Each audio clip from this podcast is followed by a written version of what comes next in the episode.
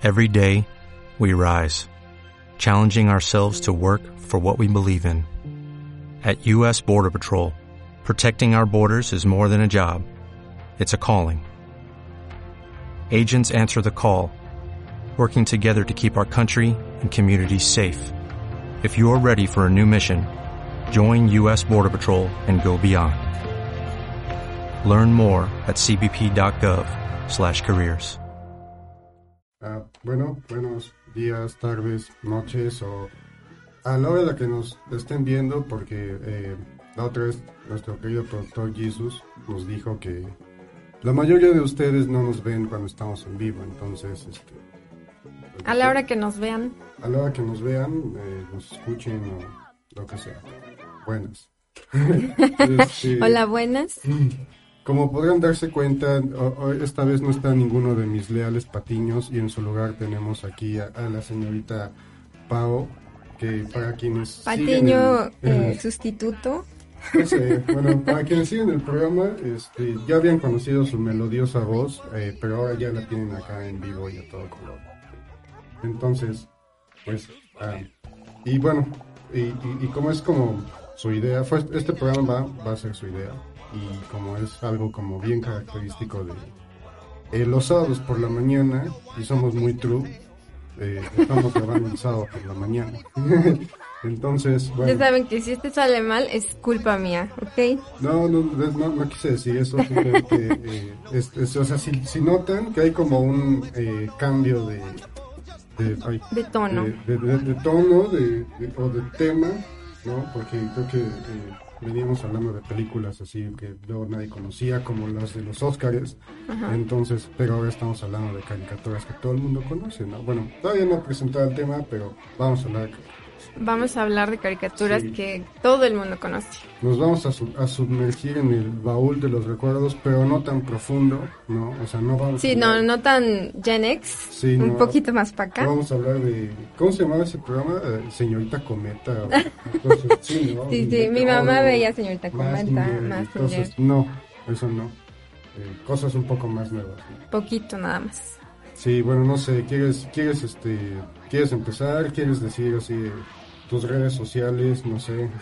Al final, si Este, les gusta, se las digo. Y si estuvo feo, pues mejor no las digo, ¿no? No sé, quieres, quieres, este, no sé, que, eh, eh, ocupa, ocupa el espacio, así. de- Venga.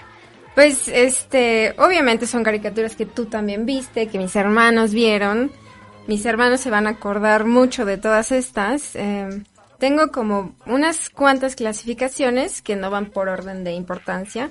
Si quieres empezamos por Nickelodeon. Sí, bueno, las tienes, este, como por, or- como por orden de, Sí. de en, en qué canal las pasaban, ¿no? Ajá, por, como por orden de canal o productora. Sí, bueno, eh, también hay que, hay que dejar en claro que, bueno, tal vez se pueden dar un poco la idea de qué edad tenemos en base a lo que vamos a decir acerca Poquito, de, las nada más. de, de las caricaturas. Mm. Entonces, bueno, a ver, eh, ¿quieres, ¿quieres iniciar con...? Vale. Empezamos con Nickelodeon.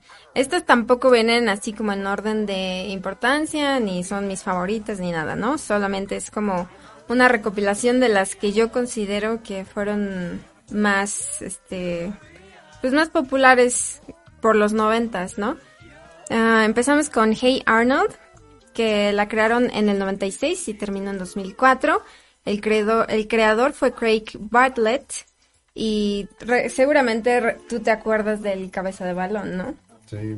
¿Quién era tu, tu personaje favorito de Hey Arnold? No sé, um, creo que ah, tal vez la abuela.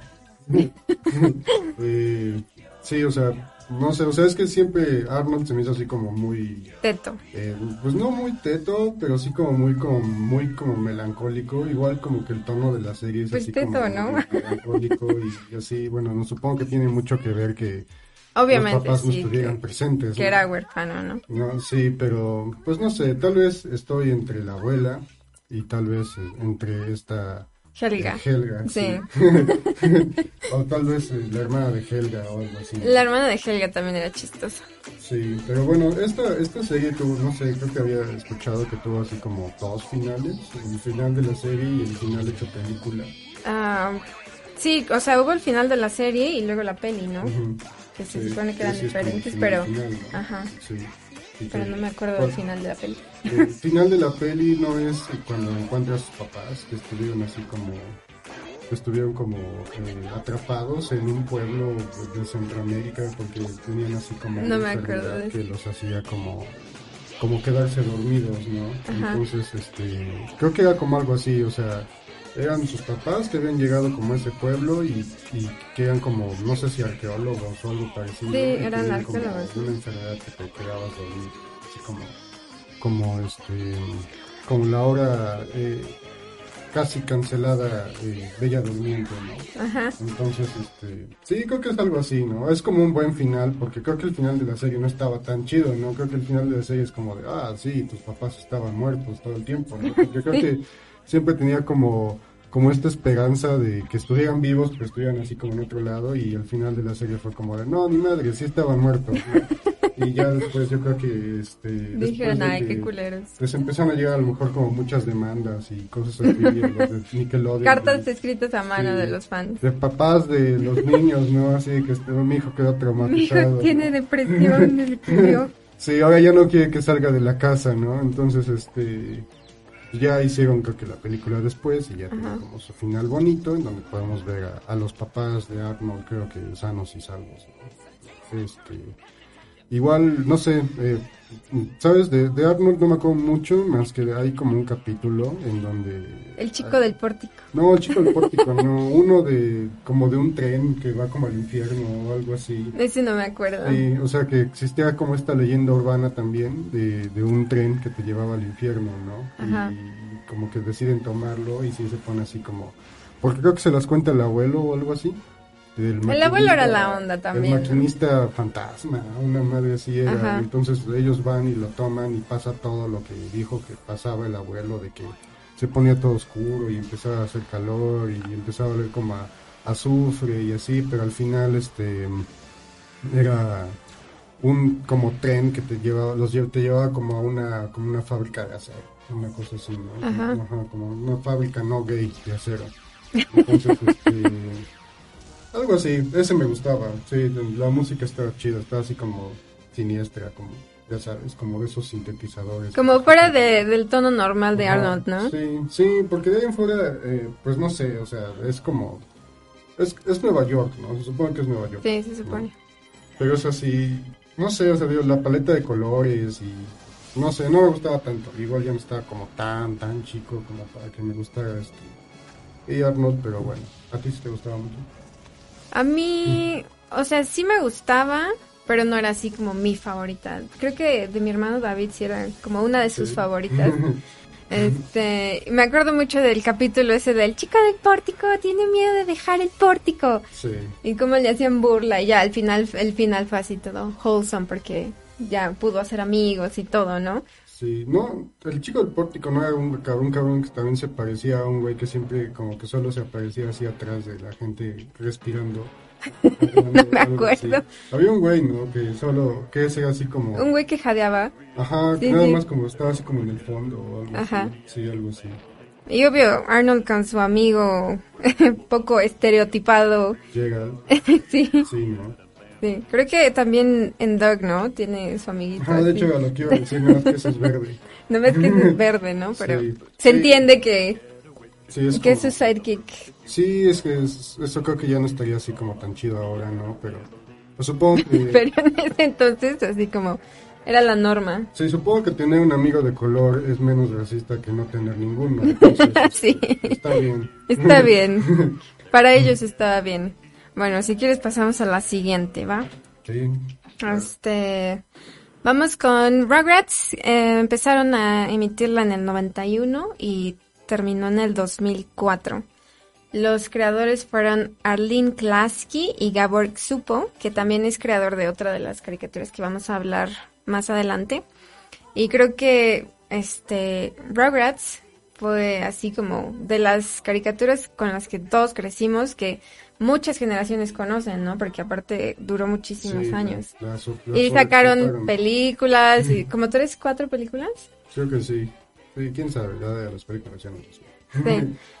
Y era chistoso porque pues los dibujos de Rugrats no son estéticamente atractivos, ¿no? No son convencionalmente atractivos. Sí, bueno, en general como todos los dibujos de los productores o creadores que mencionaste de Klasky Supo, pues son como raros, ¿no? Sí. Sí, de hecho, este, me acuerdo que mis hermanos, este, pedían muñecos de Rugrats para Reyes. Y llegaba el pinche muñeco con su cabeza toda deforme y sus pelos y dices, no mames, está horrible, no ¿no? se podía parar por sí mismo, necesitaba una base. Sí, necesitaba una base por su cabezota. Este, y pues realmente no eran juguetes bonitos porque los, o sea, el dibujo no es estéticamente atractivo. Sí. Pero pues creo que también empezaron una tendencia a el estilo de dibujos animados que no son convencionalmente eh, proporcionales y Sí, o sea, que no son Pues como bonitos, del estilo así como de Disney o algo Ajá, así, exacto. Así como perfectos. sí. De Rugrats, ¿tu personaje favorito quién era? Pues no sé, supongo que, que me caía bien Tommy, ¿no? Pero, ¿sabes? Eh, es como de esas cosas que siento que tal vez eh, el, el doblaje las hace como mejores, ¿no? Porque Ajá. creo que el doblaje Tommy era, eh, creo que se llama Laura, Laura Torres, me parece, que es eh, la señora que hace la voz para Goku cuando es chiquito, Sí, cuando es chiquito, Goten, Sí. y creo que tiene varias en Los Simpson como Martin así. y, y creo que la voz de Tommy Pickles en, en inglés no está tan chida ¿no? No. y la voz de Laura Torres lo hace, lo hace que sea como más adorable no de por sí pues ahí que anduviera siempre con su pañal y así, si podías ya una vez que esquivabas así como eh, la barrera de, de los dibujos como medio perturbadores ya podías empezar como a empatizar Decir, ay, qué cute. ternura, ¿no? Sí. Sí, por los bebés. Pero creo que también me gustaban esa dinámica que tenían los gemelos, ¿no? Sí, eran muy chistosos. Y Y se cambiaban el moño, ¿te acuerdas? se cambiaban el moño, pero pues creo que uno tenía como, una tenía como falda, ¿no? Y el otro tenía como shorts. ¿no? Ajá. No cuenta. Pero, pero sí, y, y, y no sé, ¿sabes? Es, es, es como, es- esa madre siento que la, la, la llevaron así como al extremo, casi casi fue la graduación, el prom, ¿no? De los Rugrats. Y eh, sí, ¿no? O algo así. O sea, si Sí, sí, sí, sí. O sea, todavía así. sacaron este Rugrats en la secundaria o algo así, cuando ya eran grandes. Sí. Sí, y creo que hay un Rugrats cuando viajan a Europa. O Ajá, así, ¿no? cuando El viajan a. Europa. Creo que la primera peli fue cuando nació el hermanito, ¿no? Gil, creo que se llama. Ajá, Dil. Esa fue la primera peli. Y la otra, la que sigue fue cuando fueron a Europa, ¿no? Sí, creo que sí. Las películas ya no las vi. Y también sé que hay como, no sé si sea un spin-off de Angélica. Esa creo que no la vi. Que es, creo que Angélica y la otra niña que metieron también, este, porque creo que originalmente no, en esa sí estaba un poco más racista porque no había gente de color. Ajá, esa la metieron después, Susi, ¿no? Ajá, que era como de la edad de Angélica. Sí, sí, sí. Y creo que tienen como una, eh, se- no sé si es película o toda una serie de spin-off en donde son como ellos dos nada más. Vaya que explotaron esa serie. Sí, sí, sí, quién sabe, este. Y, y después, y después, este, como todo, ah, como toda buena caricatura de esas épocas, tiene como sus respectivos y absurdos creepypastas, ¿no? Así como el episodio perdido de Rugrats, ¿no? Y, Ah, y sí, este, que según todos están muertos y y... todos están muertos, ¿no? Sí. Ajá, Y son de la parte de la imaginación de Angélica. sí, exacto. Algo que se me hace padre de esta serie es que em, hay algunos aspectos que a lo mejor no notábamos antes cuando éramos niños, pero por ejemplo, la mamá de Angélica y la mamá de los gemelos, las dos son feministas. Y entonces la mamá de Angélica así de es la que trabaja, es la que anda en chinga y es la que insiste en que su hija este casi casi viva y respire auto autoamor para que crezca a convertirse en una mujer exitosa, ¿no? Y hay capítulos en los que la mamá de los gemelos se ve que lleva su pancarta para las este las marchas feministas y, todo así. Y tiene su sudadera, Mm. ajá. Eso está padre. Sí, eso. Sí, y, a- y además, este, que, bueno, yo no sabía, pero creo que apenas fue algo que apenas vi que también fue una de las primeras caricaturas en meter una familia que fuera judía, porque los Pickles son judíos. Ajá. Entonces es como, Y sí, recibieron así como varios reconocimientos por parte de esos, eh, ya sabes, como de esos como institutos Ajá. muy en- centrados en una sola cosa, ¿no? No sé si eh, de difusión, de diversidad o alguna cosa así, ¿no? Entonces sí, como que yo nunca lo nunca lo vi, aunque creo que sí llegamos a ver a veces al abuelo como con su kipa o alguna Sí, el abuelo sí de repente Sí, salía con su kipa. ¿no? Sí. Pero bueno, igual son cosas que no noté en ese momento, ¿no? Sí, Sí, son cosas que no te das cuenta cuando eres niño. Sí, pero sí es como algo como más, o sea, es como, tiene como cosas como un trasfondo como mayor al que, este, al que uno puede notar, ¿no? Y no sé, supongo que los papás, algunos que lo llegaran a ver, pues, para mí no me tocó. Sí, a lo no- mejor sí, si los papás lo veían, hubieran dicho, ah, mira, tal Sí. cosa, ¿no? Sí, como esos videos que luego hay en YouTube que dice cosas que solamente notan los adultos con lo Ajá. que tú quieras, ¿no? Beetlejuice. Sí. Pues no sé, ¿quieres agregar algo más a, la, a los, eh, algo más a los ya sobreexplotados Rugrats? Sobreexplotados, sí. Este, pues no, creo que ya, o sea, también creo que la, la historia más conmovedora de ahí fue cuando, cuando Carlitos, este, consiguió su nueva mamá y así, ¿no? No me acuerdo si fue parte de, de otra película o si era parte de la serie. No, no recuerdo eso. También no es la, no, no es cuando también metieron también a esta niña que es como china, La niña china, sí.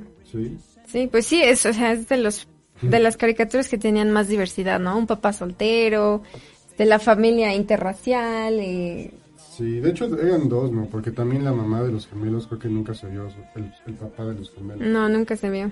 Entonces, este, era el papá de Carlitos y la mamá de los De gemelos. los gemelos. Eran como papás solteros, Ajá. llevaban con unos judíos. Por eso no había negros al principio. ¿no? Por eso no había negros. Sí, pues no sé, a ver, eh, ¿qué, más, ¿qué más tienes por ahí si ya no quieres decir más cosas? Vamos con Doug. No. O Doug, como le decían Doug. en el intro. Exacto, esa canción. Eh, eh, se transmitió del 91 al 94 y el creador fue Jim Jenkins. Me acuerdo que Doug se me hacía como un poquito más aburrida. Sí. A lo mejor igual por mi edad, ¿no? Pero este tenía como el set era como de secundaria, ¿no? Secundaria prepa. Sí, creo que sí, de esa, ajá, de esa de secundaria. Sí, sí, algo así, ¿no? Porque Ajá. después sacaron otra y ya está. Ah, ok. Bueno, pues sí, secundaria. Y como que no me identificaba mucho con, Sus problemas. sí, con la problemática de secundaria. Este, pero sí conozco a muchos a, a- a quienes les gustaba un montón. Mi personaje favorito de esa era Patty Mayonnaise. Jones. Era así como el crush inalcanzable de Doug, ¿no? Sí, pero sí, creo que sí. eh, pero creo que la, ya después en la otra que hicieron, creo que sí ya andaban así. No, no, no ¿Sí? y tenía como el cabello así como cortito, porque es que tenía así como su Ajá, pelo. tenía su peluquita así. Ajá. Sí, estaba como raro. La verdad no lo vi porque igual, digo, o sea, mm, creo que todavía no estaba en la secundaria y obviamente también eh, las cosas que salen como en el en ese programa son también como muy como muy gringas, ¿no? Muy A gringa. pesar de que sí son como problemas que todo el mundo puede llegar a tener, el toque o el- los detalles así son como más gringos, ¿no? O sea, incluso incluso ese Ah, bueno, que tampoco sé, ¿no? Tampoco sé cómo referirme a ellos, ¿no? Porque Ajá. Me parece que estaban así como ya, cosas del doblaje estaban como bien este como bien tropicalizadas, ¿no? O sea, no creo que se haya llamado Doug Narinas. ¿no? No, obviamente no. O sea, ya nada más desde el nombre del, del personaje principal, ya no sé cómo, no, cómo, cómo se llamaba. Ah, ahorita te digo. Ah, bueno. Y, y, y, tenían, y su este, perro era chuleta, ¿no? ajá, chuleta, Que, ¿no? Que no sé si pues en inglés Pork. creo que sí literalmente era pork chop. Ah, es un buen nombre para un perro. y, y me acuerdo que estaba este güey que era como el mamoncillo de la escuela, que era Pepe Studebaker. No creo que se llama llamado Pepe. Tal vez Studebaker sí. Sí, Igual, tal vez sí. No creo que el otro se llama Tito o Rufo. Así, ¿no? O sea, Sí, como que sí, son como si, si llegas a, a entablar conversación con alguien que la haya visto en su idioma original, no te va a entender ni madre. ¿Quién es ese güey, no? Su apellido original es Doug Funny. Funny, Funny, como con, de divertido. con doble N. Ok. Doug Funny. Pero bueno, supongo que sí. De repente algunos nombres están bien adaptados, ¿no? Como que suenan bien. Y hay unos que sí dices, ¿qué pedo? Sí, y, y luego me acuerdo que sí tenían así como cosas, porque no recuerdo bien en concreto, pero como todo pueblo estadounidense tenían como sus fiestas locales, ¿no? Ajá. Porque pues ya sabes, ¿no? Es así de, oh, no, tenemos a el fundador del pueblo, o un general de la guerra civil, o pendejadas así, ¿no? Y me Sí. acuerdo que tenían así como de... eh, algo así, igual, así como de, no, sí, vamos a ir a la fiesta de, no sé, nombre como Pepe Mostacho, Sé, ¿qué pedo con eso, no? Sí. Y, y la constante obsesión por los betabeles, creo que sí había como... Sí, sí, sí, sí, era- No sé por qué. Tenían un pedo con los betabeles. Sí, pero pues, ah, no sé, o sea, lo- se me hacía un poco divertido, a lo mejor, ¿sabes? Era como más bien como llamativo por todos los colores que tenían los personajes, ¿no? O sea, hay un- hay un cabrón verde, otro güey azul, y así. El malo era verde, ¿no? Y su amiguito era azul. Sí, y de hecho creo que en las, en las primeras temporadas el, el, el actor de voz, no sé cómo se llama, es el que también hacía la voz de Jimbo en Los Simpson. Ajá. Sí, era como la misma, la misma voz, ¿no? Voz de, voz de bully. Solamente Sí. voz de bully. Sí. Bueno, pero pues, sí, eh, también recuerdo que las pasaban en un canal llamado SAS y no en Nickelodeon. Ah, no me acuerdo de esas. Sí, era un canal que creo que, bueno, yo no lo recuerdo mucho, solamente recuerdo que pasaban así Rugrats y después pasaban Dog, eh, en ese orden, Ajá. todos los días. Y este, y tenía, su- supongo que tenía más cosas, pero en ese momento no me importaban. y este, y ya, ya después vi que eran como Nickelodeon, ¿no? y a su vez Nickelodeon pertenece a Viacom. Y, y así, y así. Sí, pues pasaban todas estas así como en una programación de Nicktoons, ¿no? En alguna temporada ponían así como el segmento de Nicktoons Sí, y te pasaban Arnold, Rugrats, Dog y todas ahí sea, te las sí, metían. creo que es como la segunda eh, como programación, porque cuando se, se- cuando se, se hizo Nickelodeon tenían como una barra como de como de series como live action así bien culeras que nadie se acuerda de ellas. Y ya después fue cuando decidieron este producir ah creo que tuvieron como un desmadre porque al principio estaban en, en Los Ángeles en, en Los Ángeles y ahí tenían todos sus actores que tenían como series como tipo iCarly y mierdas así como adolescentes vivían en Los Ángeles. Como tipo lo que hacía Disney. mm, de como de tener así como sus actorcillos así. Ajá, actores. sí tenían como algo así y después pasaron los estudios a, a Orlando Ah, ok. y entonces este como no pagaban muy bien y sí estaban hasta el otro lado del país este muchos de los actores de las series dijeron no madre yo no me quiero ir a vivir a Orlando no y Ajá. aparte pues eran así pues chamacos no Sí, claro. y entonces fue cuando empezaron a producir este las caricaturas que fue como la primera barra de animación de, de Nickelodeon y ya pues, ya lo demás y el resto es historia El resto se cuenta solo. sí Pues pasamos a la que sigue, ¿va? Este, esta que sigue me gustaba un montón. Se llama Angry Beavers o Castores Cascarrabias, como le pusieron acá. Eh, se transmitió del 97 al 2001 y el creador fue Mitch Shower.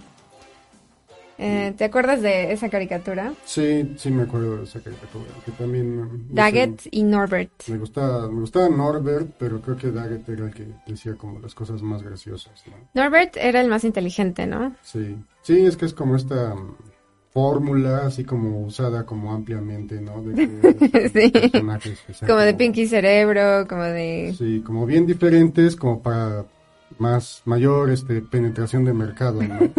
para mayor placer. sí, para mayor placer también.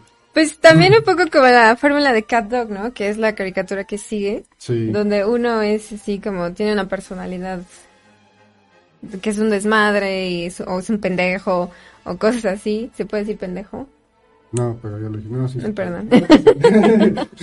pero por supuesto que se puede. Perfecto. Pendejo. Pendejo.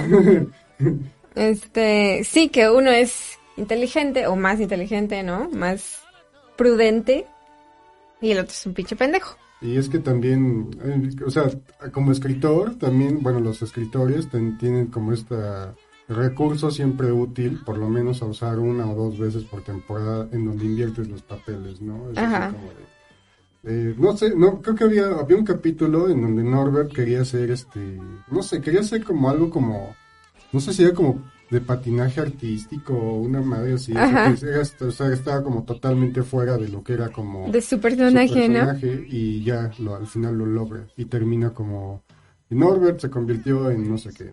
Mientras tanto Daggett eh, sí, de- y decía cosas así como de se convirtió en técnico en reparación de pa- patines no O sea, que, este fabricó refrigeradores muchas más así bien random. Yo creo que el, que el capítulo que más me acuerdo pero de lo que más me acuerdo es su- que su caso estaba bien chingón Su casa está bien chingona, o sea, sí, lo que sea de cada quien eran buenos ingenieros.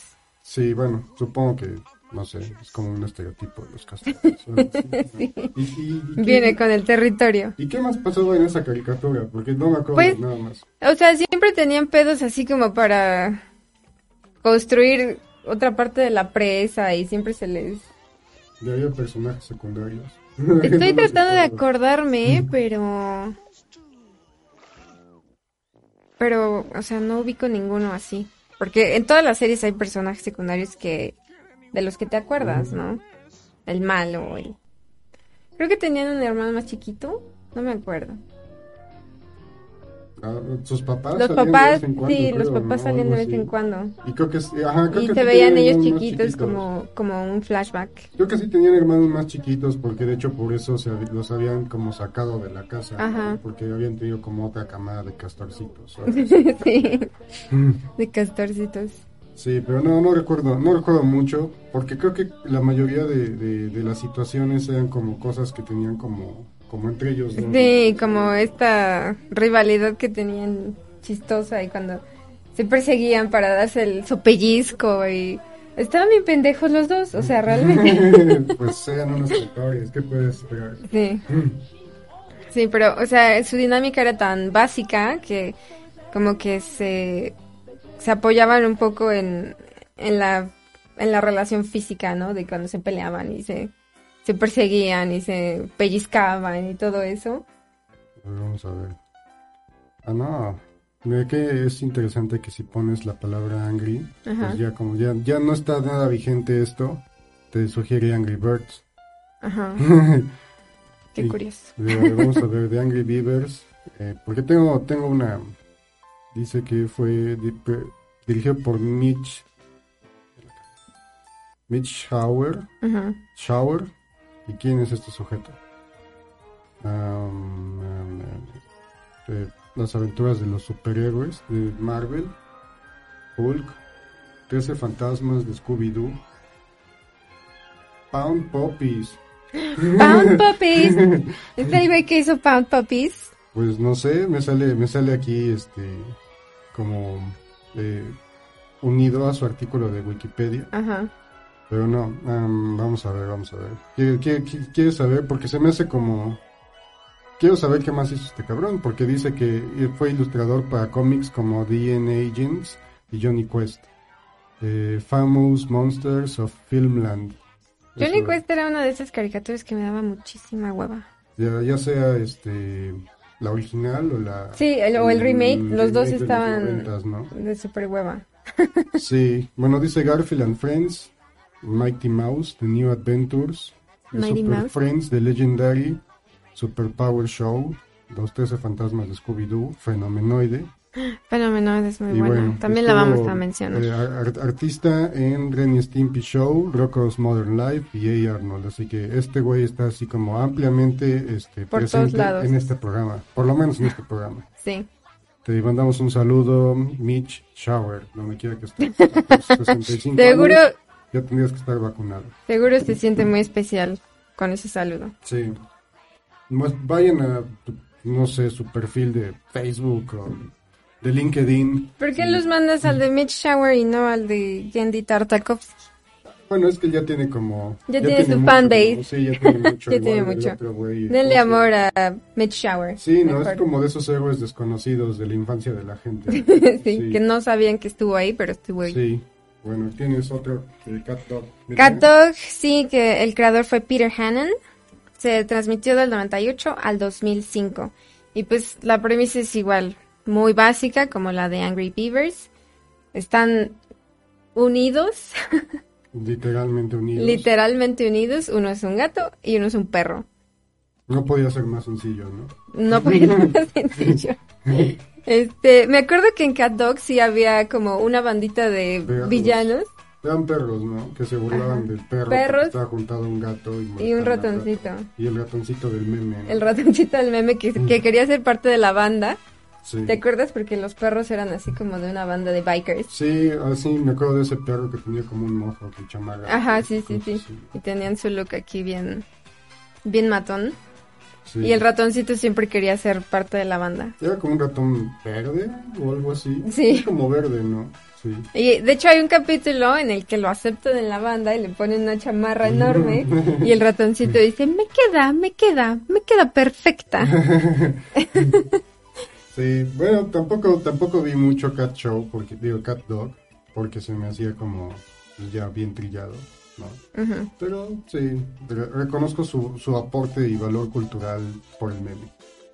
Claro. Y es que, es que ya después vienen esas interrogantes, ¿no? Así, la clásica interrogante de, ajá, y cuando comen, luego qué, ¿no? Y cuando comen, ¿quién come quién caga, no? Sí. ¿Cómo Sí, cagan? Se van, se van turnando, ¿no? Ah, no, no, Tú comiste ayer, ¿no? Te toca cagar hoy. Me toca comer a mí, ¿no? Y así, ¿no? Sí. Y, y, y dónde- estos güeyes también vivían en algún lugar. Me acuerdo que apenas vi que tenían un final y, Ajá. y- el final estaba chido, pero ya no me acuerdo. Seguramente no estaba tan chido como el de ellos, ¿no? que sí me acuerdo. No era tan memorable. Sí. Pero bueno, a ver, ¿qué- ¿quieres, ¿quieres agregar algo más acerca De Cat Dog, Dog? no. ¿No? Vamos a pasar con Kablam. También hay un video de las curiosidades sobre Dog. Lo veamos después del programa. Kablam se transmitió del 96 al 2000 y tiene tres creadores, Robert Biddenthal, Chris Viscardi y Will Merrop. Kablam era como uno de esos programas que tenían varias cápsulas de contenido, así como imitando el formato de, de programas que, que tenían hosts Como y tenían Saturday cápsulas. ¿Ah? Como el de Saturday Ajá, Night como el de Saturday Night Live. Este, sus presentadores eran Henry June, ¿no? ¿Te Ah, acuerdas? sí, los tienen dibujitos, ¿no? Ajá, eran así dibujitos súper básicos, como con manitas de, de bolita casi casi. Y este, abrían el cómic, porque se supone que era como un cómic, ¿no? Lo presentaban así. Y cuando abrían el cómic ya te pasaban la primera cápsula. Y estaba súper padre porque tenían este varios estilos de animación que en ese entonces eh, se utilizaban más como para proyectos indie, ¿no? Y pues te los metían todos en, en la caricatura. Me acuerdo de la Liga de la Acción, que era de stop motion, Sí. con este superhéroes, y todos eran así como de tamaños diferentes, de estilos diferentes, este Thunder Girl creo que era la más grande y así Y creo como- que era la única que de verdad tenía un superpoder. la única que tenía poderes. este Meltman creo que solo se podía ir por el No, Meltman con el poder de derretirse. ¿no? Ah, con el poder de buzo derretirse. era el que buzo apestoso, una marca. Stinky, Diver, ¿no? sí. Y luego estaba el otro güey que no me acuerdo, pero decía que es súper fuerte y súper desnudo. Era como una especie como de He-Man o algo Sí, así. era una especie como de He-Man. Este, Y, y el este policía negro, obviamente, por, por tener inclusión negro. racial. ¿Y ese güey que hacía? Pues era el jefe de la Liga de la Como Justicia. tipo Nick Fury. una Ajá, como su Nick Fury. Ok, sí, eso ya no lo... Ese güey no me acuerdo. O sea, de en sí no me acuerdo así como de nada, ¿no? Sí. De la canción de Thunder Girl. Soy como el trueno. Ah, era una canción muy chistosa. Bueno, la Liga de la Justicia, la Liga de la Acción era, no de la Justicia. Sí. La Liga de la Acción. Tenía capsulitas y iban y salvaban al pueblo y así con, con las grandes habilidades de Meltman y su poder de derretirse. Pura pendejada. No me acuerdo del villano. Este, Samsung otra de revela su estrategia para conectar con la generación Z en esta nueva campaña. Aunque varias marcas han tratado de crear mensajes valiosos para este grupo específico de jóvenes, pocos han hecho una campaña efectiva. La campaña de si los personajes fueran así en, en 2D. ¿Mm? ¿Te acuerdas que parecían como cartoncitos que se movían? Sí, creo que sí. Ese también estaba padre. Había uno que era como de una chava, ¿no? Ángela Anaconda. Ajá, creo que sí. ¿Sí? Sí, salió, salió de ahí. Sí. Sí, bueno. ¿Sabes? Es, que- es que se me hace como... Como... Como cuando en la competencia en Cartoon Network sacaban estos... Este, que eran como cortitos, que no me acuerdo cómo se llamaban. Y de ahí salió Dexter y... Pues creo que también Vaca y Pollito, porque originalmente eran como, como segmentos así como de cinco minutos Ajá. y, y me parece que incluso hicieron como una eh, como una votación en esos este días del internet temprano ¿no? Te metías a tu pinche A la página a la de página, Cartoon Network. pero, pero tenías que hacerlo bien no http Diez minutos después, cuando cargaba la página, Sí, no te sé ibas a la votación Ajá, y escogías qué caricatura querías ver en Cartoon Cartoons. Sí, algo ¿no? así. Ajá, no, pero o sea, de plano que ya lo hicieran. Y, y creo que de ahí salió esa, o sea, te dije, Dexter. Salió- Bravo. Bueno, Ah, ¿no de hecho, sí.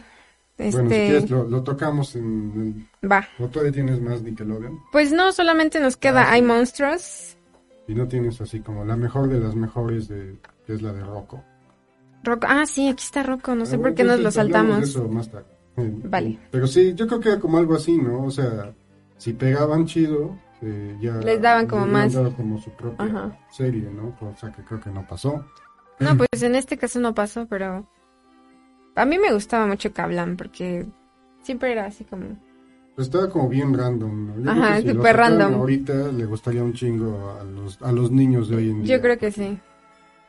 Deberían Está así. repetirla. Sí, no, pero así como estaba, ¿no? Nada así como de, ah, Ajá. no, sí, ahora tenemos... Así este, toda así. No, pero lo que me refiero es que, que mantengan así los con los personajes porque yo no quiero que yo no quiero not my not my meltman si lo hacen así este, una Not este, my Meltman. una una mujer este transexual de origen navajo, ¿no?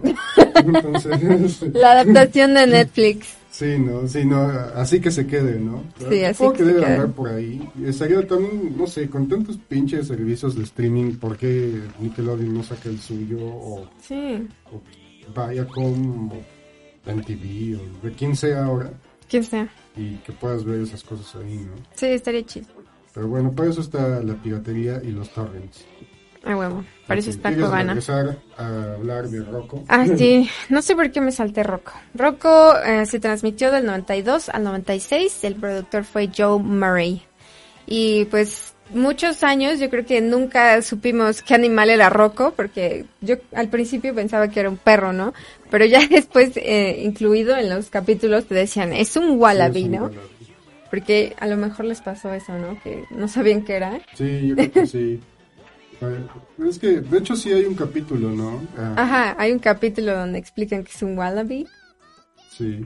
Y, y su bolsita y... de Australia, Ajá, cosas sí. así, ¿no? Sí, Sí, no, de, de todos los que de todos los que vas a hablar así de Nickelodeon, Rocco es así por mucho mi favorito, ¿no? Ah, y no creo que no nada más el mío, porque hace que dos tres años sacaron una película, ¿no? Sí. Entonces, el, el favorito, ¿no? Porque no sé, igual tenía así como madres así bien random. Y los personajes secundarios también eran Tranquilo. chistosos, ¿no? Este, Jeffer, que era una vaca y que aparte era adoptado, ¿no? Heifer Wolf. Heifer Sí, Wolf. Heifer Wolf. Su mamá se llama Virginia Wolf, la, la obra de teatro. Sí. Me encanta que había todo un capítulo, este, de, de la familia de Jeffer, ¿no? Y Tenía como dos hermanos y una hermana. Ajá, un sí. hermanos, creo, ¿no? tenía un chingo de hermanos, ¿no? Y él así como, ¿por qué no soy como ustedes? Sí, es, es este. Sí, ese estaba chido. Eh, también estaba Philbert, la tortuga, que se casa con la doctora esa, que es un gato que tiene garfios en las manos. No me acuerdo Era- de era esa. dentista. Y luego tienen hijos, así, la mitad de los hijos son gatos y la mitad de los hijos son tortugas, pero lo- eh, también tienen garfios en las manos. No me acuerdo de la esposa. Esta vez estaba chido. Este, De Filbert era la tienda de Kind of a Lot of Comics. sí, Ah, ok. era ese güey.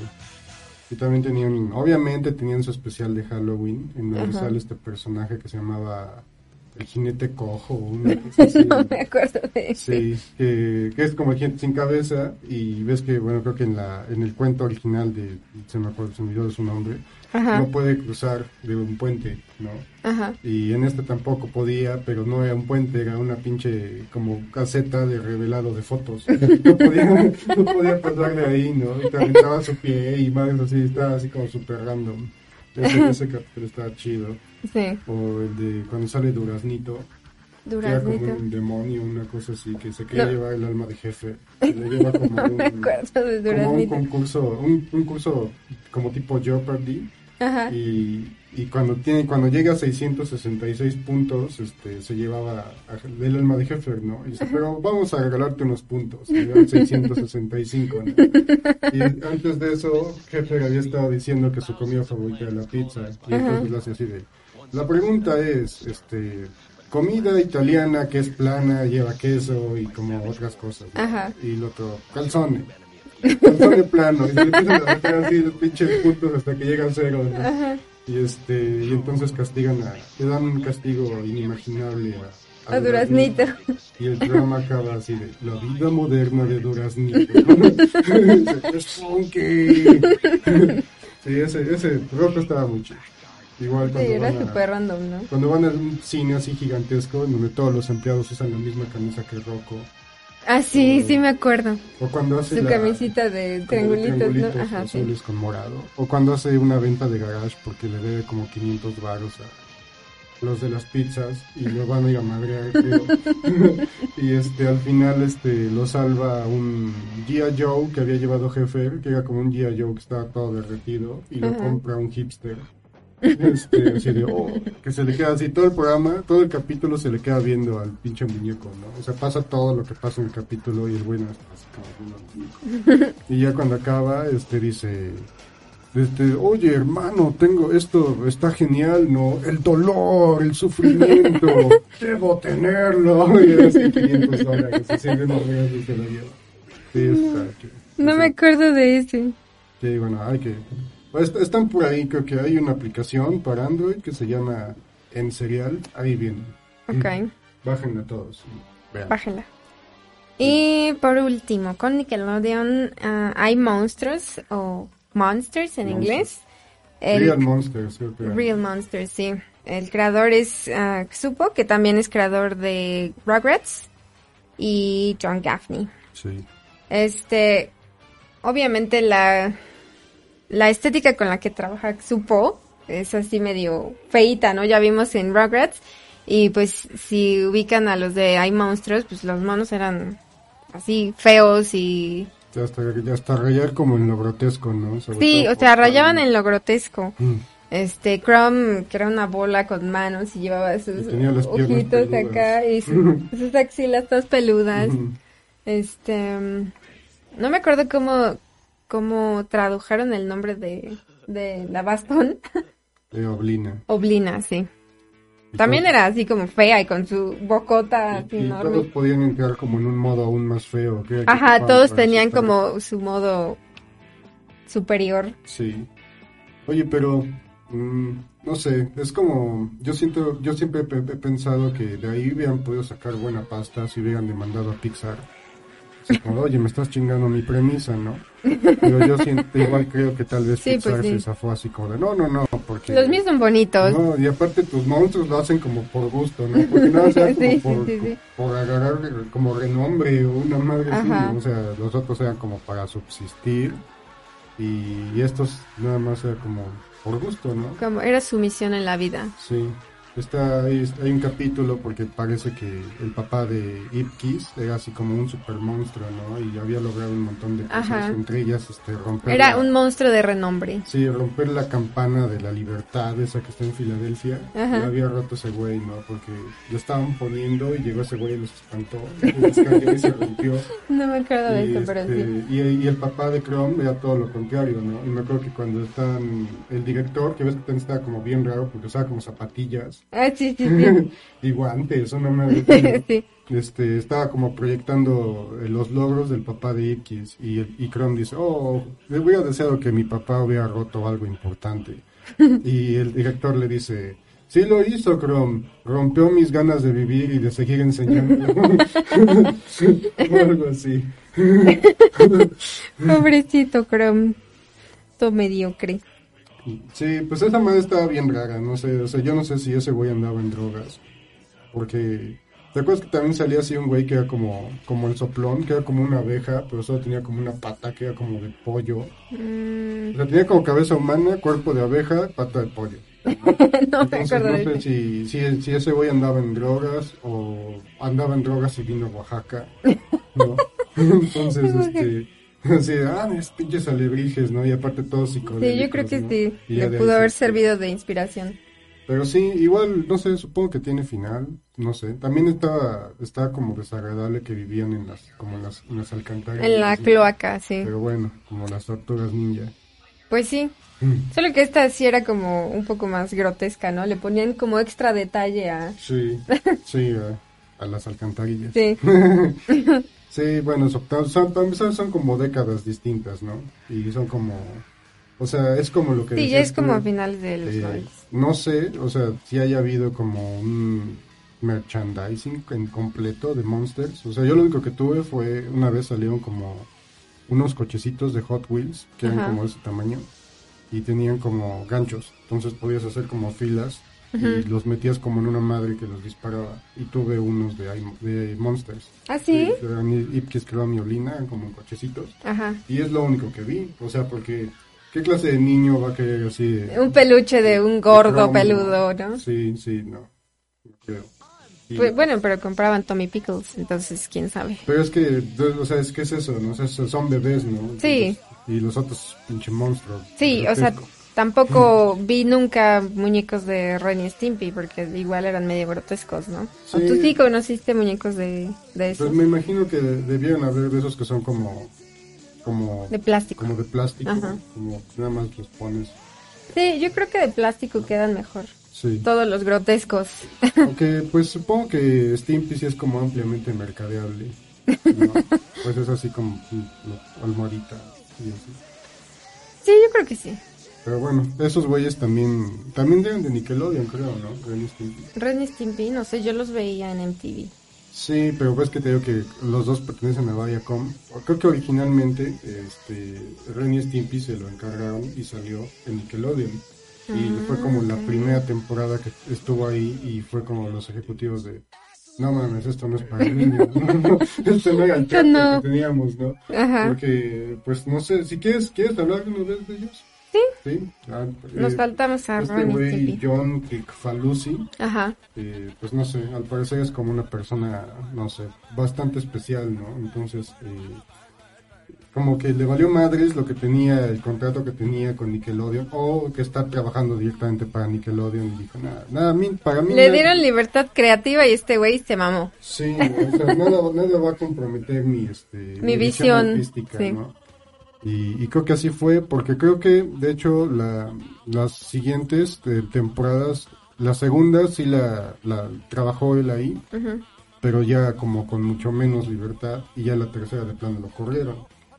Pero tuvo después como una especie de como de revival que era enteramente para adultos este en otro canal no me acuerdo. Pero estaba bien estaba, estaba, estaba esa maestra así como estaba bien enferma no o sea hay un pinche capítulo en donde Stimpy le dice a Ren que puede ser que esté como embarazado de él porque Ren se emputa y empieza a gritar a decirle pero me dijiste que te estabas cuidando y cosas así no y al final eh, o sea era un pedo pero el pedo cobra vida no o sea que es un Creo que sí me acuerdo de ese capítulo, sí. y de eso se trata es así como de lo tienen y, y que Stimpy que es como su mamá lo, lo cuida pero Ren lo desprecia y luego se va de la casa y, Sí, sí. y cosas así y, y tiene como esa clase de, de capítulos no Aparte, los close-ups que tenían en la serie, ¿no? De por sí el dibujo era grotesco, ¿no? Pero Sí. te hacían el close-up y era particularmente grotesco con un chingo de detalles, así como el pelo, el moco, eh, todo, ¿no? cuando, cuando hay uno donde se, como recién como que se levanta, creo, ¿no? Y se le hace como... así como- como- Aparte que lo- los ponían apestosos, ¿no? Y no los podías oler, pero tú sabías que apestaban. Sí, algo como muy, como muy escatológico. ¿no? Ajá, sí. Y, pero sí, me gusta, sí, a la verdad sí me gusta mucho, me gusta mucho su estética. Y de hecho, eh, John Crick Falusi creo que colaboró dos veces en Los Simpson, eh, creo que con dos, este, como couch gags. Y en ese capítulo, que en el que estaba destinado para que saliera Tom Cruise, pero al final no salió Tom Cruise, este, que prenden así como la tele en casa de ese güey que se llama Tom, porque era para Tom Cruise y está Ren y Stimpy y, y están este el- o sea, ese segmento que se ve en Los Simpson es pues, hecho por John Crifalusi específicamente para Los Simpson Oh, Sí. mm. así de oye este esta es que dice Ren así como de este esta sopa estas migas, una madre, están deliciosas. Y el otro, pero esas no son migas, es mi colección de costras y pus, ¿no? Idiota. Es- está, está chido. Está chido ese easter egg. Y, y, ¿te acuerdas de los comerciales, los productos que inventaron para esa madre? Es- creo que es lo mejor así de, de Ren Stimpy eran los comerciales. No me acuerdo de los comerciales. Estaba obviamente el de su superhéroe de acción que se llamaba Tronco, así, Log, que era como, eh, ¿cómo se llamaban? Yo tenía uno de esos muñecos que de hecho me lo dio un papá, que eran famosos porque tenían como terciopelo de cabeza en el cabello y la barba, ¿no? Ajá. Y eran así, o sea, de, y ahora con verdadero musgo facial, y así como la misma barba y el pelo que esos pinches muñecos, ¿no? Y, Ajá. no, y no se pierdan a Tronco con este su traje de astronauta, ¿no? Y para las niñas también tenemos Tronco para niñas, ¿no? Y así, como un pinche tronco así, con este vuelo, pero como con coletitas, ¿no? Tronco para niñas. sí, tenía su propio jingle. Ajá. Este, y bueno, estaba el comercial también de, obviamente, del hombre tostadas en polvo, ¿no? Que era así como un güey así mamadísimo, pero con cabeza Me pan. acuerdo de ese güey, sí. Este, que era un superhéroe así, Ujú. todo mamado y tenía su cabecita Y de... volaba al Sí, revés. sí, sí. Porque se impulsaba con un tostador. Metía la cabeza en Sí. tostador se le iba volando al revés. Sí. Sí, estaba de huevos. Sí, bueno, me gusta mucho Ren y Stimpy. También del estilo de Ren y Stimpy, este, Beavis y Butthead también se me hacían así como un poco grotescos, ¿no? Sí, pero pues... no eran este, tanto y no eran como del mismo estilo. No, eso es de Mike Judge, me parece, ¿no? Eh, que este que también tiene esta serie que a muchos también les parece aburrida, de King of the Hill. Ah, King of the Hill, sí. Eh, sí, son como... Es que esta serie es como sumamente gringa, ¿no? Sí, de hecho es que Mike Judge lo dijo que fue un tiempo en el que estuvo viviendo en Texas y sus vecinos eran así, ¿no? Y- Eran rednecks. Ajá, pues no es que no son tan rednecks, ¿no? O sea, o sea, sí son como muy tejanos, pero no son tan rednecks. No tan, No eh, son tan redneck, ¿no? Yo creo que sí es un poco Mm. redneck, ¿no? Sí, bueno, siento que ya por el mismo, el mismo hecho de ser blanco y vivir en Texas ya es un 70% de redneckismo. 70%. Sí, no, ya nada más te falta 70%, 10% más, tienes camionetas, sí, no.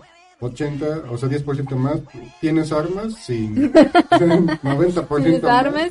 ¿Haces barbecue en tu jardín? Sí, no, tienes Sí. un nombre así como, como, es que también de eso no, no, no sé, o sea, porque solo sé que se llamaba Hank, pero en español pusieron Héctor. Ah, ¿no? ok. Y este, Diego, que era como el güey que sí era como más redneck, porque así tenía camioneta, ves que el güey que siempre tenía como su cigarro. Ah, sí, y- sí, sí, sí. sí. Y pero ¿sabes cuál es la, la mayor así que dices, qué pedo, no? O sea, ves que Diego estaba casado y tenía un hijo, pero el hijo era como de, de un, del amante de su esposa, que era un, un apache o algo así, pero aquí en español le pusieron Sancho Mazorca. no sé cómo se llamará. Mazorca, ¿Cómo se llamará su nombre de, de Apache? no sé. Pero bueno, sí, bueno, es, son como etapas distintas porque esa fue de cuando Mike Judge se fue a vivir a, a Texas. Ajá. Y ya cuando, cuando no vivía en Texas, pero estaba más joven además, fue cuando hizo este BBC Butthead, que a su vez son pues, como una parodia como de esa generación de, Ajá. de- de personas, ¿no? De esa juventud, no sé.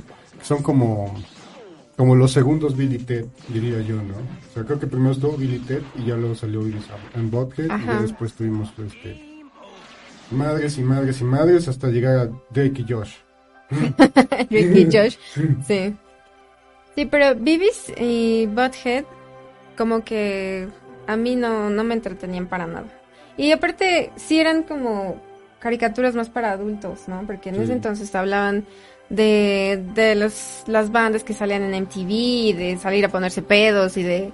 O sea, cosas con las que así no. No, para pero es que nada. también, o sea, es que también era como, como con Dog, que son como cosas como muy gringas, Ajá. pero a su vez, es que lo cagado de BBC Butthead es que se la pasaban hablando de eso, ¿no? Hablando de eso, de tener sexo, de mujeres, cosas pero nunca lo hacían, ¿no? Porque son unos pendejos. Sí. Entonces, supongo que parte de la gracia estaba en eso, Que, sí. Sí, pues sí. y en que... sus voces. Sí, como hablaban de sexo, yo creo que yo no me, no me identificaba aún y por eso, si los veía me aburría muchísimo. Y bueno, ahí teníamos como el cameo, los cameos ocasionales de la otra chava que después tuvo su serie, que es como ampliamente repetida en estos tiempos, ¿no? Por, no sé, dirías, tú dirías únicas y diferentes, Ajá. ¿no? Eso sería, dirías que, dirías que sería, sería como la única y diferente original, O hay yo creo que sería la original, ¿no? ¿Sí? Es, ah, bueno, pues si no, si son tontos y no saben de quién estamos hablando, estamos hablando de Daria, ¿no? Sí, yo creo que fue la, la original. Y no se tiene. Ah, bueno, ¿quieres hablar una vez de Daria? Sí, hablamos una vez de Daria. Este, no tengo aquí el creador ahorita a la mano, pero Es, según yo, es este, es una chica. Una señora, o algo así. Ver, ¿qué quieres yo? no dudaría que, que sea una chica. Daria, serie de televisión. Am. Eh, reparto, no, eso no me importa. Bueno, ah, Bueno, es de esas series que ya, este, empiezas a entender un poco más cuando eres adolescente, ¿no? no esta serie no la veíamos tanto cuando éramos chiquitos, ya como cuando íbamos por la secundaria, prepa, ¿no? sí. Como en la prepa. Este, Pues mira, aquí dice, creada por Glenn Eichler y Susie Lewis, Lynn, para MTV. Es una sitcom que satiriza la vida de instituto y la cultura popular a través de Da- Daria Morgendorfer, que es como, es como, este, igual como, es como, como bien cliché, ¿no? O sea, la serie ya fue así como bien cliché. bueno, es que sí era bien cliché, pero cuando la empezaron a pasar aquí, era padre porque no había caricaturas de ese estilo. No había personajes como de ese estilo. Y por ejemplo, yo no era popular en la escuela, ¿no? Entonces, este, había ciertas cosas con las que me sentía identificada cuando veía esta serie. Por ejemplo, la amiga que, que estudiaba artes y era emo etcétera. No, no era todavía tan mainstream eso de ser este emo y ser dark y eh, Pues no sé, no sé, creo que no era como tan emo, solamente era como rara. Rara. Pues sí, ella y su amiga eran raras, Porque de ¿no? hecho Eran- sí hay como por ahí unos personajes de fondo que sí se ven como, no emos, pero sí son como goths. ¿no? Ajá, sí. Mm. El hermano Trent también era como un poco más...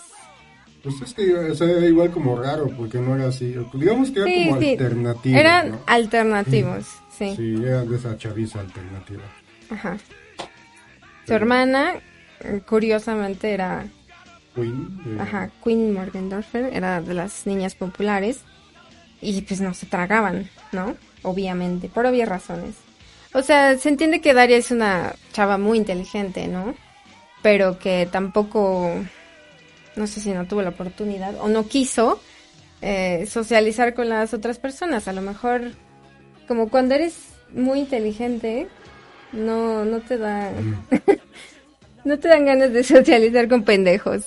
Sí, no, bueno, depende. O sea, es que, de hecho creo que hay un capítulo, ¿no? En donde, en donde va como, no sé si es como una especie de campamento o algo así.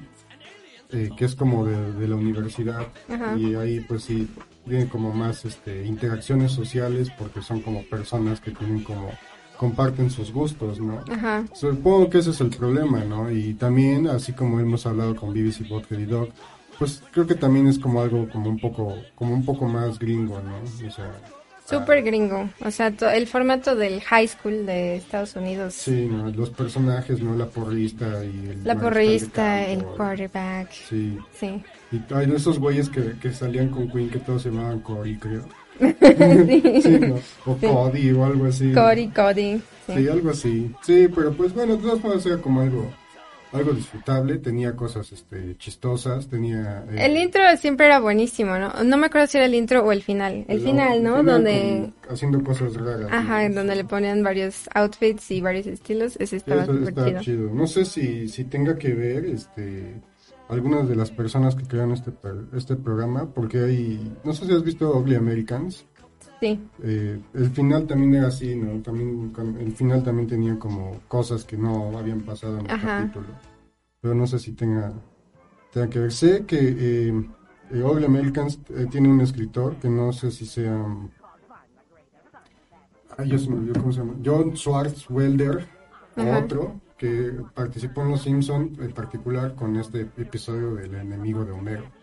El- en ese episodio sale un güey que se llama Frank, Frank Grimes, todo el mundo lo conoce como Grimy. Y en Ugly Americans sale otro personaje que se llama Frank Grimes. Pero no sé si también tenga que ver con Daria, pero bueno, estoy divagando. Este, eh, ¿qué, qué, qué tienes a continuación? ¿Qué A continuación, bueno, como estamos aquí por MTV, este, South Park. South Park.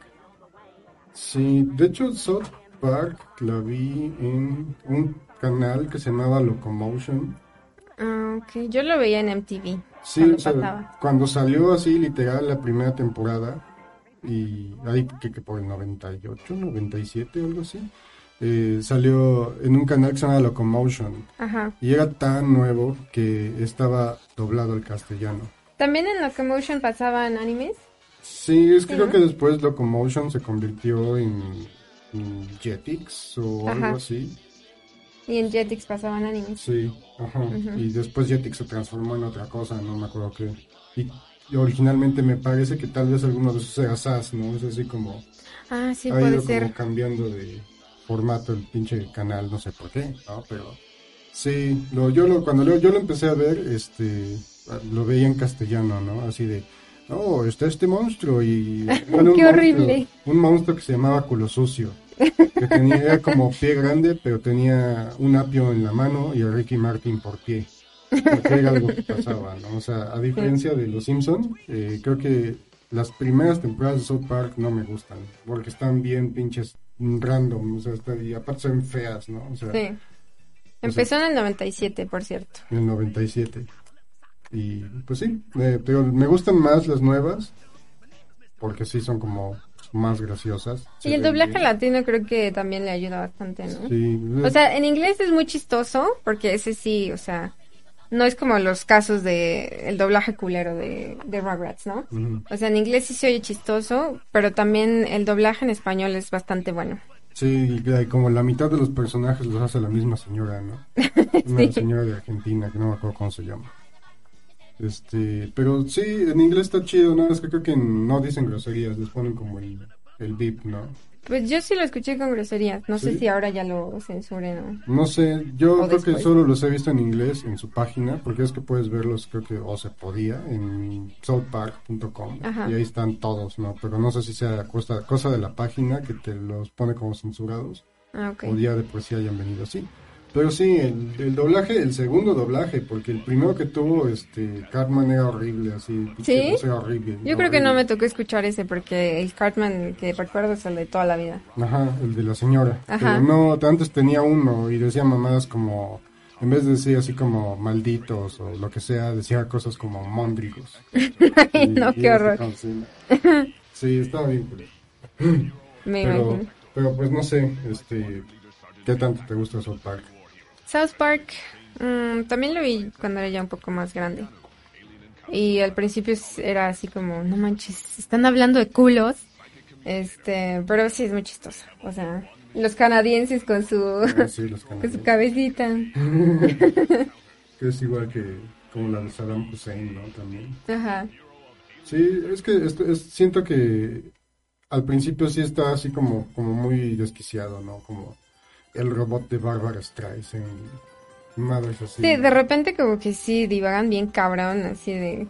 Y sus canciones, ¿no? De Uncle Fucker. Sí, sí, esta es de la película, ¿no? Ajá, esta es de la película. Yo creo que es su única película que tiene. Ajá, esa sí la vi. Y las bolas enormes del papá de... Ah, sí, de, la- de- de las bolas de Randy, ¿no? Cuando, Las bolas de cuando Randy. De la marihuana medicinal. Sí, exacto. Y venía con sus ojos de rojos Solamente y sus bolas de en la carretilla, ¿no? Y, era así como llegaba con las con las mujeres, ¿no? Y decían, oye, mis ojos están aquí. y al final la chamarra también, ¿no? La chamarra hecha de escroto. Que le regalan a Sharon. Se encoge con el frío. Sí, pero esas ya es así, sí, pero son un poco más más recientes, ¿no? Sí. Ya, pero por ejemplo, el que te mandé el otro video, el de este, Go Strong Woman, Ah, sí. esa maestra. Es que siento que es gracioso porque hacen como, como las cosas que están pasando. A diferencia de los Simpson, yo creo que a lo mejor es como la calendarización de su producción, porque eh, los Simpson empiezan a producir como a, como a principios de un año Ajá. y, y salen al aire como en septiembre, octubre de ese mismo año. Y creo que South Park es como al revés. Entonces a lo mejor como que les da como más chance de que empiecen a De pasar abordar como temas actuales. temas actuales. Ujú. Además de que la diferencia es de que creo que un capítulo de South Park se produce como tres o cuatro veces más rápido que un capítulo de Los Simpsons, por alguna razón. Tal vez porque no lo mandan a, a, eh, Corea. Este, pero sí, o sea, o sea, ves así un capítulo de South Park y es como mucho más este actual o mucho más pegado al momento del que están hablando Ajá. que los pinches Simpson, o sea, los Simpson sacaron un capítulo de Pokémon Go como al año siguiente, de, ya nadie lo jugaba y sacaron su capítulo de Pokémon Go, ¿no? Ajá. a diferencia de South Park, pero pues sí, es, es chido, me gusta. Es chido, sí. Este, pues de caricaturas para adultos de MTV ya no tengo, pero si quieres podemos pasar a Cartoon Network o a Warner Brothers. No sé cuál, ¿Cuál, cuál más? te late? Pues si quieres hablamos de, de Warner, porque ahí creo que tienes, eh, ahí en segundo lugar tienes, para nos, nos muestres toda tu expertise. Va, vamos con Warner. La primera de Warner es Animaniacs. Esta serie se transmitió del 93 al 98 y el creador es Tom Ruger. Animaniacs fue de esas series animadas que también como que les dio un poco más de libertad creativa a los a los productores, ¿no? Y entonces sí igual metían como chistes que no eran para niños y metían así como este, pues sí, o sea, situaciones que los adultos entendían y los niños a lo mejor no, y ya cuando lo ves después dices, ah, no mames, estaban hablando de esto, ¿no? Sí. Este, y pues los tres personajes también eran como poco convencionales. Este, Jaco, Waco y Dot. Sí, Jacobo Peito. Es- eh, obviamente todos eran, se ve que eran como muy inteligentes y cada uno tenía como una personalidad distinta. El, el hermano más grande pues era el líder, ¿no? Y la hermana menor era como, como un desmadre. Sí, como había una como, en la canción que decían acerca de ellos. Dicen algo, ¿no? Al principio. Mm, O sea, solo recuerdo esa bonita frase de nos pagan sin trabajar. sí, sí, sí. Pero algo dot, dot bella es, una cosa así me parece, ¿no?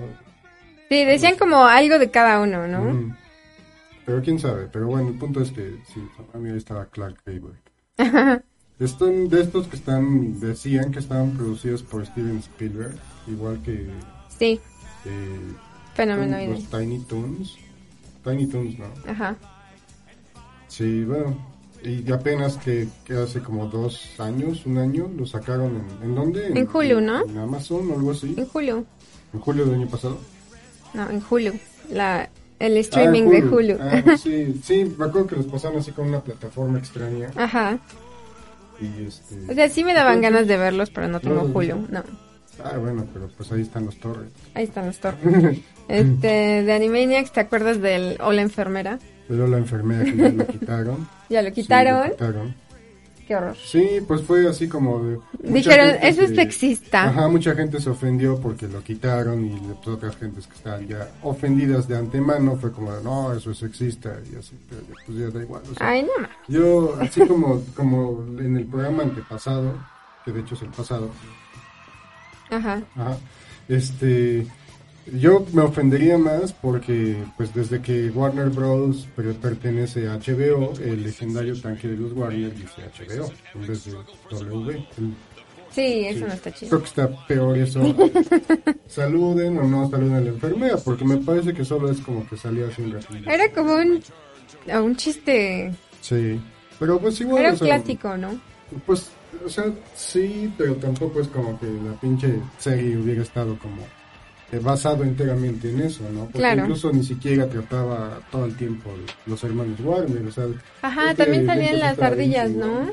La ardilla Slappy Ajá. y su nieto Skippy. Ajá, sí, sí.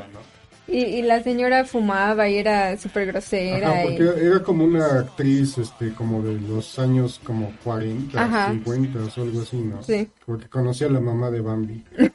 Hay un capítulo que de eso trata. Este, el perro, botones. también Botones, o sea, Botones. Ah, yo le digo así a mi perro por esa serie. ¡Botones!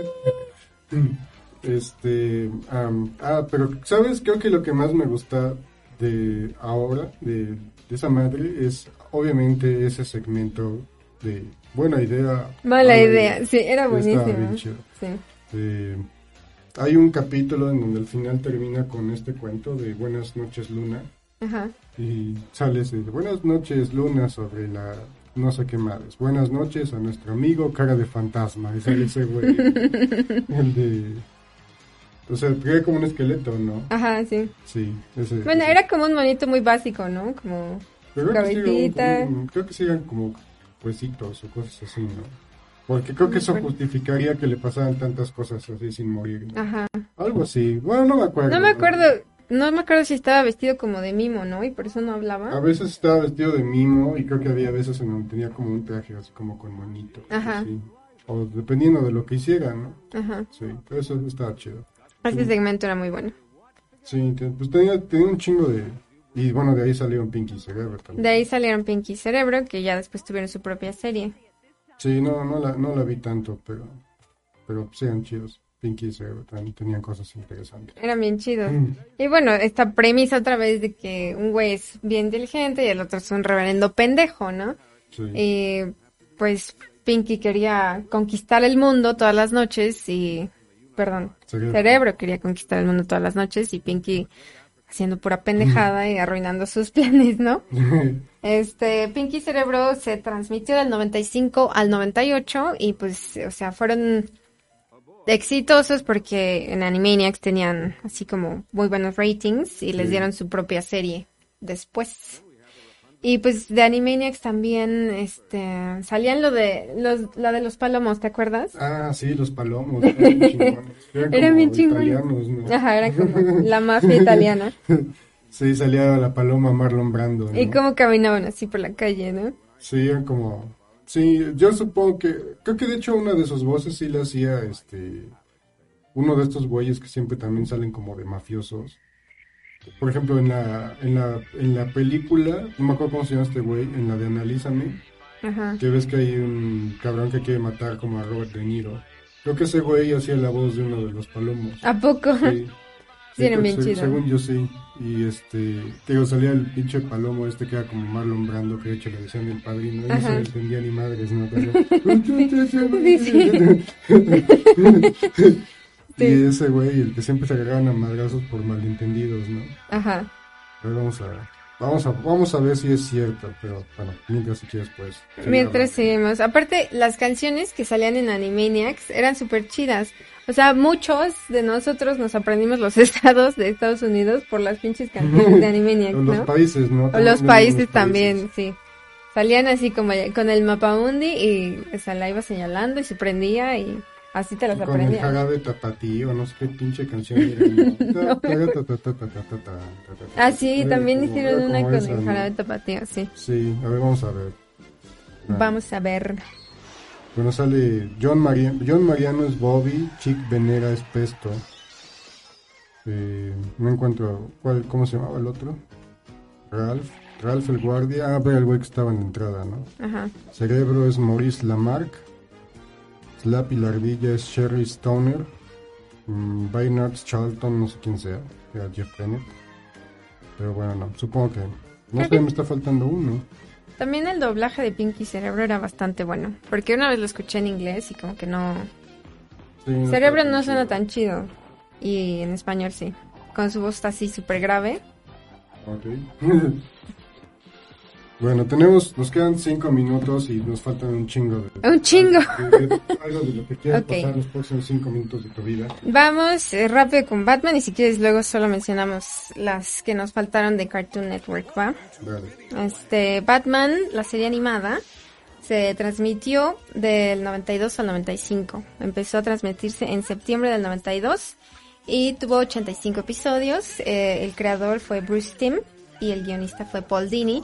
Ellos han trabajado juntos en varios proyectos, también trabajaron juntos en Fenomenoide y obviamente trabajaron juntos en un cómic que ganó el premio Eisner que se llama Mad Love, que nació, que, que salió en el 94 y pues se originó justamente con esta serie animada. Eh, esta serie es una de las primeras que permitió que se introdujeran en las series animadas temas más adultos, ¿no? Este, no sé si ubicas que a partir de eh, Frank Miller, la, la temática de Batman se volvió así como un poco más oscura, más Sí, pues lo rescató de madres así como el Batiperro y el Batitwin. Sí, lo rescató de un desmadre que venían haciendo, este, y lo volvió a hacer serio, ¿no? Entonces, eh, pudieron incorporar un poco en esta serie ese, esa tonalidad de film noir que tenía Batman en, en los cómics anteriores, ¿no? El tema de esta serie fue compuesto por Danny Elfman, que como sabemos ha trabajado con muchos proyectos de Batman, ha trabajado con muchos proyectos de Tim Burton. Eh, también es famosa por sus actores de doblaje. Mark Hamill hace la voz del Joker. Por los que no sepan, Mark Hamill es Luke Skywalker y Chucky. y Kevin Conroy es este un actor de doblaje muy famoso de Batman. Y qué más, bueno, miren mi playera, este, Ahí, es donde salió ese personaje De aquí salió Harley Quinn, Mm.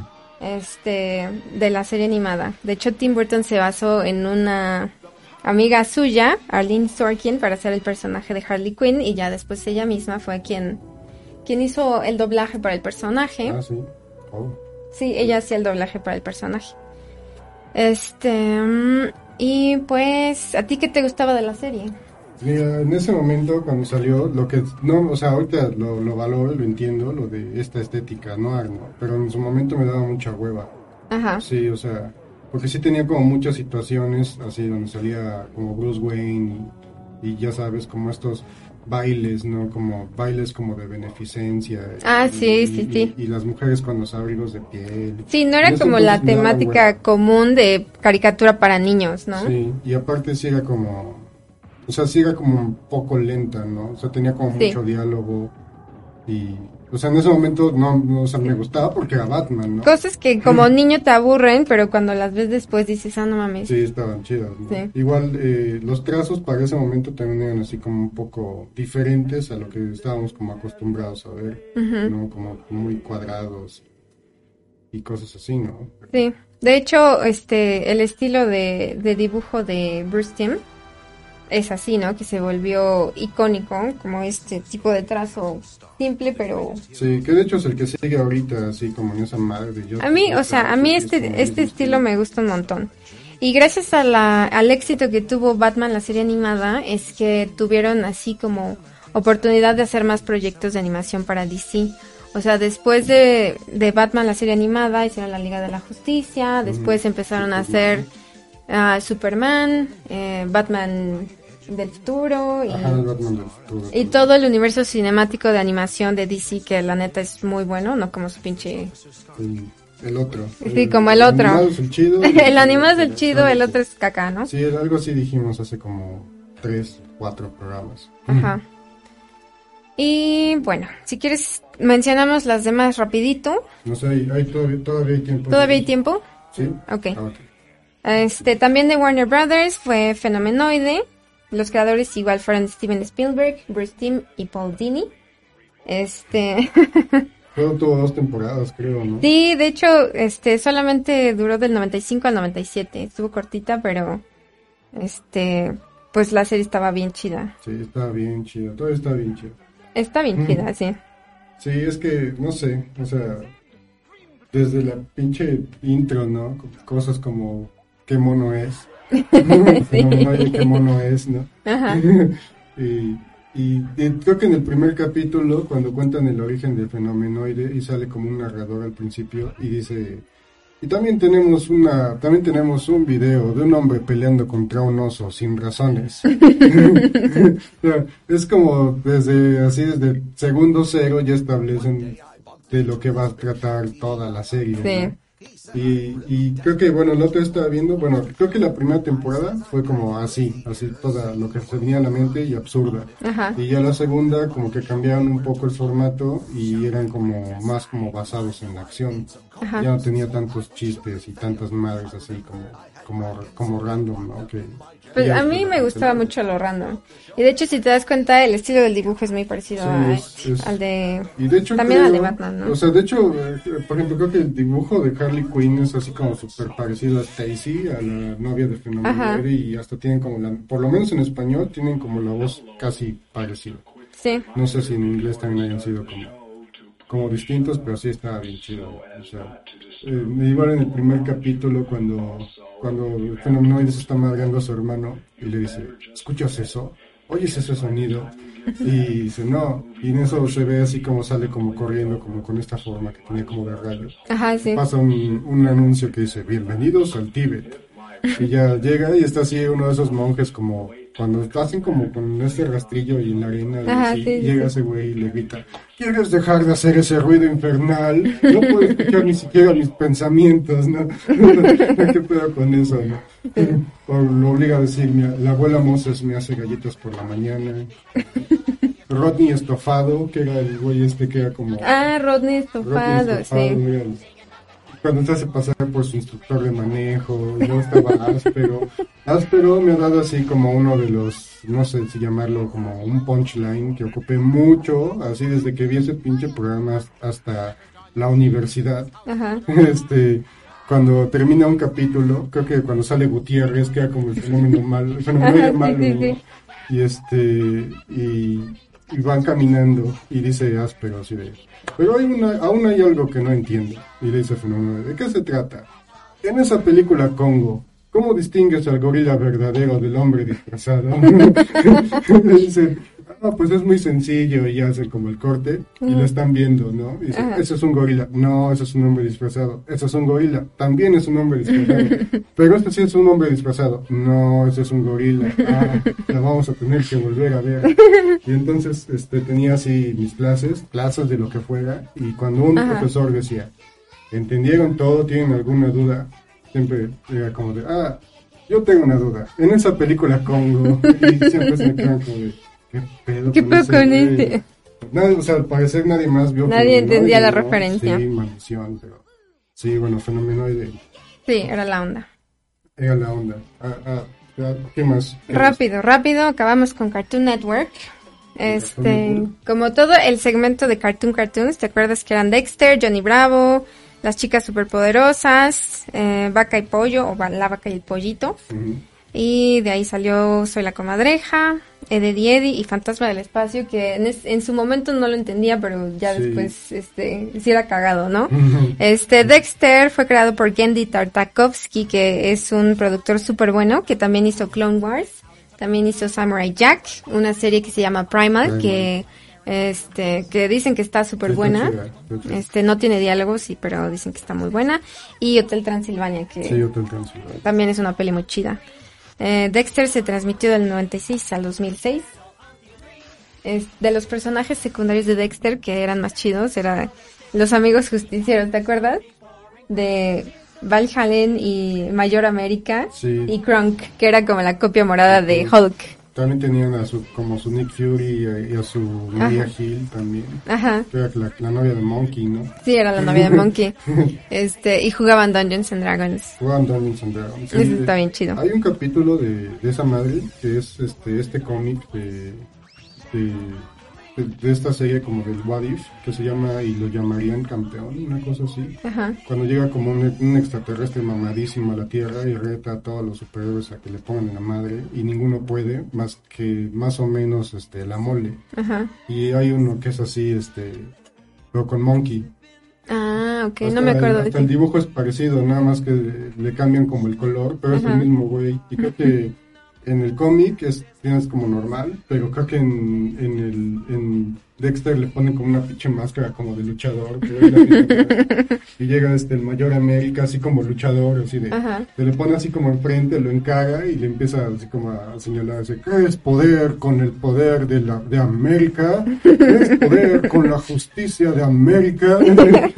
y ahora hace otro güey como que lo agarra y le empieza así a azotar como si fuera bandera. Se Era, era una sátira super cabrón ese mayor América, al Capitán América y como al patriotismo gringo, ¿no? Sí, no, así como, ah, como hoy en día pasa con... Porque aparte Tartakovsky pues no es gringo, ¿no? Es ruso.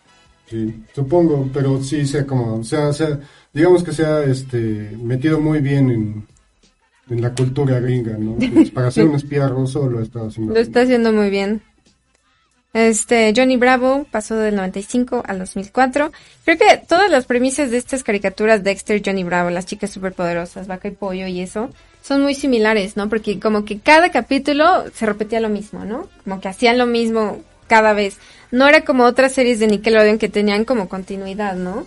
O sea, por ejemplo, Johnny Bravo siempre estaba buscando novia y siempre lo madreaban por eso.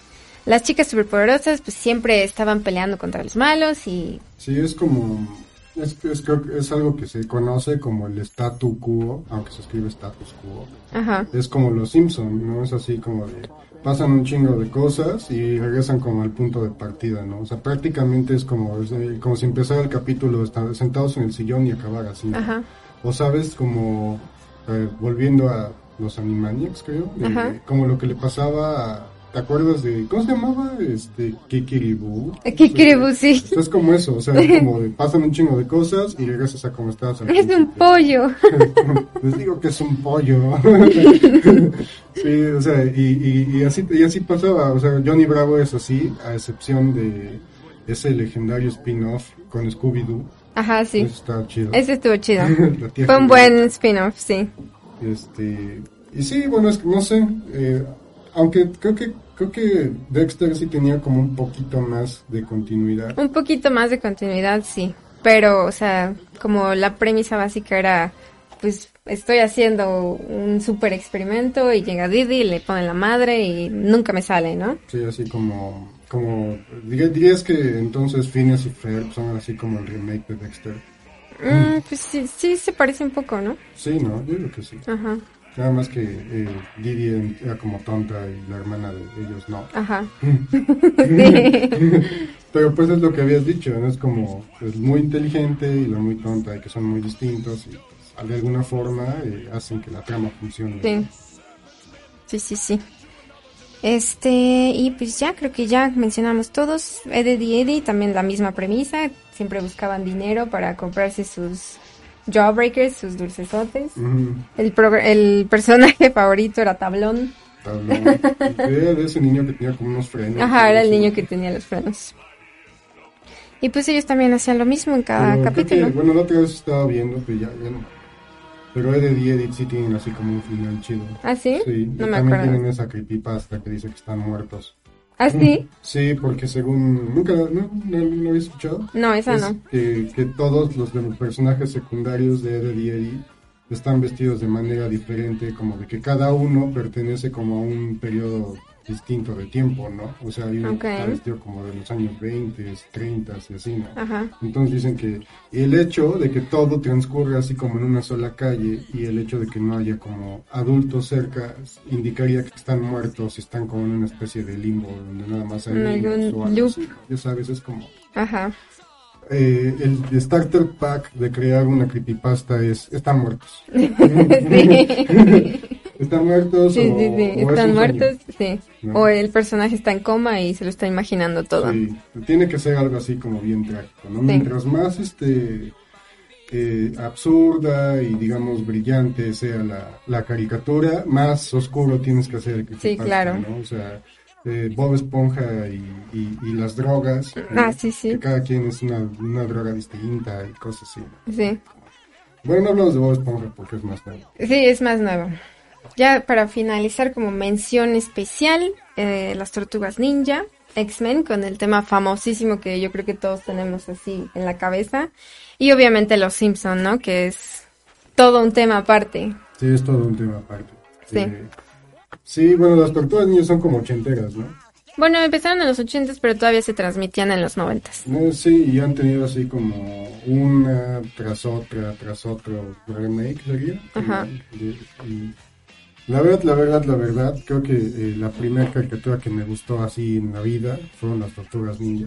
O sea, estaba en kinder y eran las tortugas ninja, así como, "Ah, las tortugas ninja. Las tortugas ninja. Sí, no, mi mochila de tortuga ninja. Tu lonchera. Todo, Sí. las tortugas ninja, ¿no? Y pues sí, es, es como, eh, creo que es, es un buen ejemplo de cómo algo que era originalmente un cómic de un, como un one shot, en Ajá. blanco y negro, hiper violento, se convierte como en un fenómeno casi, casi como cultural de Occidente, ¿no? Las tortugas ninja, que de hecho, Sí. eh, creo que estos, estos arquetipos eh, se los podemos ver ahora, como en el programa antepasado, que hablamos ligeramente de esa nueva serie de Bad Batch, que son como Stormtroopers, este, tortugas ninja, ¿no? Ajá. como cada uno tiene como alguna cosa distinta, ¿no? Entonces, todo eso empezó aquí con, Con tortugas así ninja. como se están viendo ahora en pantalla. Ay, me gusta mucho esa canción. Esa canción. Ninja Ninja Turtles. Sí, ese tema, el de los Simpson, es así súper icónico. El de Batman también es súper icónico. El de Dexter.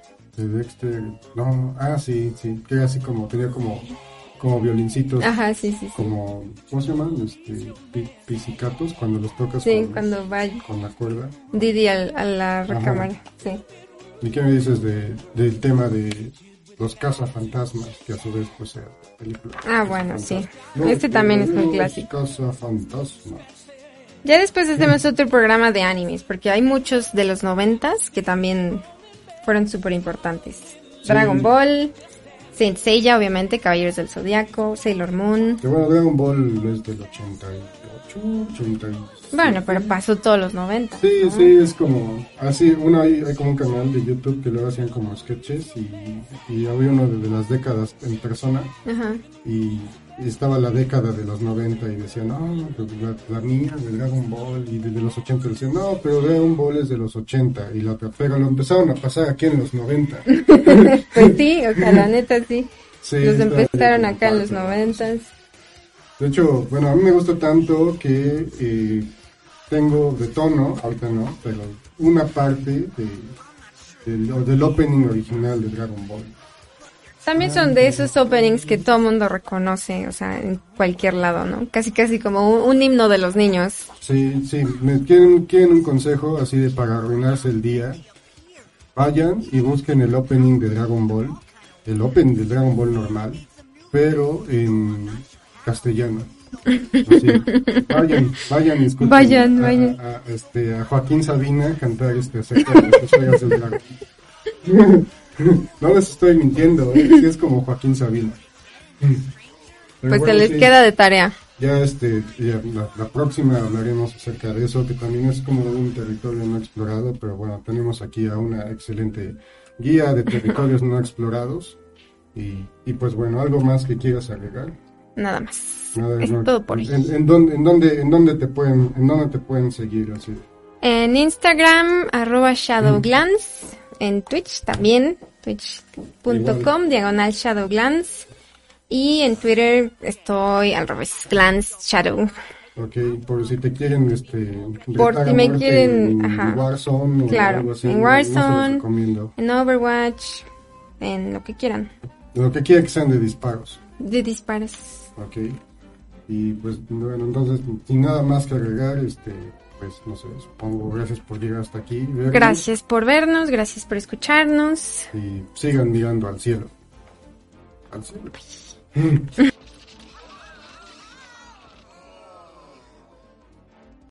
O'Reilly Auto Parts puede ayudarte a encontrar un taller mecánico cerca de ti. Para más información, llama a tu tienda O'Reilly Auto Parts o visita oreillyauto.com.